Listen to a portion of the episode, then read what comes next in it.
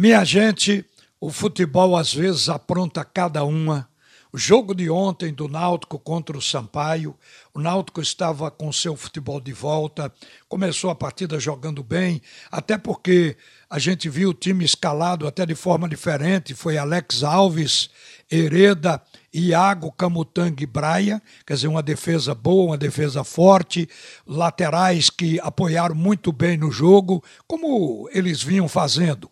O meio-campo titular, com Trindade, que depois entrou inclusive de Javan, Raudine e Jean Carlos, e o ataque com as novidades. A primeira delas a de Vargas, ocupando o espaço deixado pelo Eric, com características de jogo diferente. Na verdade, ele fez uma boa partida. Substituiu o Maciel, que vinha sendo escalado pelo técnico Hélio dos Anjos nas partidas anteriores. O Vargas jogou melhor porque ele tem um aproveitamento maior que Maciel naquele jogo do meio campo para frente, ele participa mais com o ataque, ele também é de chutar em gol. Então eu acho que o Vargas fez uma boa estreia como titular. E o Caio Dantas era uma novidade, um artilheiro um jogador que tinha feito 17 gols na temporada passada, foi o artilheiro da Série B. Então, ele estava em campo e o Náutico estava fazendo uma boa partida, mas foi o Caio Dantas que perdeu as melhores oportunidades do jogo. Ele perdeu duas.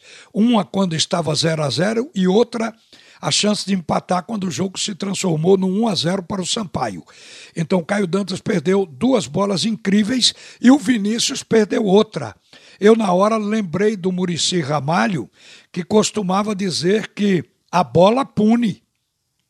E tem um ditado antigo que já diz que quem não faz, leva. Quem não faz, leva gol. Então foi o que aconteceu com o Clube Náutico Caparipe. O time do Náutico organizado taticamente, jogando como jogou bem aquelas 14 partidas enquanto durou aquela invencibilidade, o Náutico voltou a jogar com intensidade, marcando a saída de jogo do adversário. O próprio time do Sampaio, jogando em casa, não propôs o jogo. Ficou jogando no futebol reativo. Botou duas linhas para se trancar e jogou no contra-ataque. E não tinha tido um aproveitamento sequer de um dos contra-ataques não tinha absolutamente ameaçado o gol do Náutico. Então o Sampaio estava comportado, o Náutico jogando bem melhor. Mas o futebol tem isso. Perdeu as oportunidades, deixou de ser eficiente e acabou levando o gol.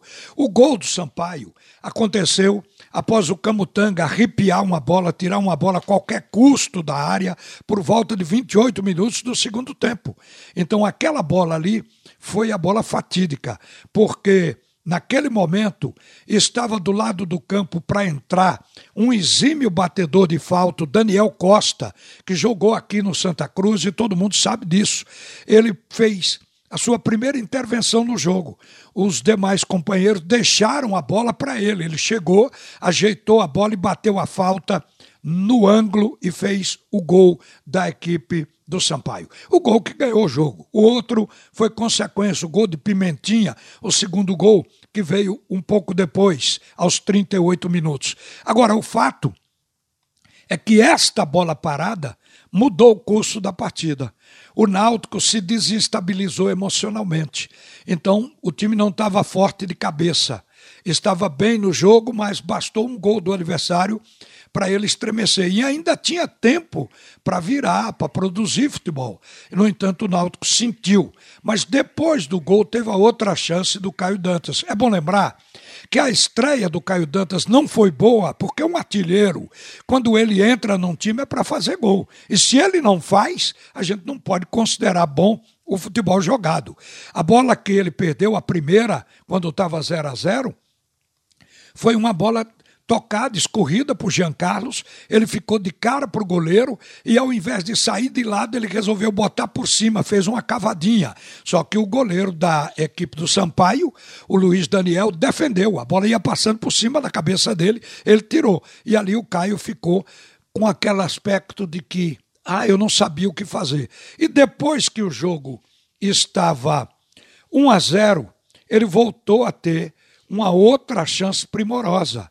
Foi uma bola que foi chutada por Djavan, o goleiro deu o rebote, defendeu e deu o rebote, o rebote caiu para ele, era só encostar no canto. Ele chutou de novo em cima do goleiro.